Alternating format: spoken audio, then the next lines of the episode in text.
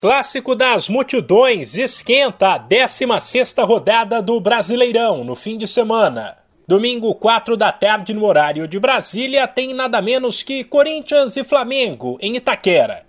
Jogo pesado, primeiro porque o Timão tenta se aproximar do líder Palmeiras. Segundo, porque o rubro-negro tenta encostar no G6. E terceiro, porque as equipes reúnem as maiores torcidas do país. Mas não é só isso já que o duelo promete ser um esquenta cheio de rivalidade sobre o que vem por aí na Libertadores, já que as partidas desta semana definiram que os dois vão se enfrentar nas quartas de final.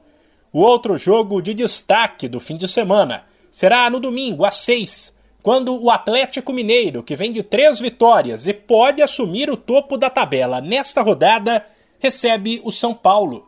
A bola começa a rolar, porém, bem antes, no sábado, com três partidas. Quatro e meia, o Havaí visita o Red Bull Bragantino.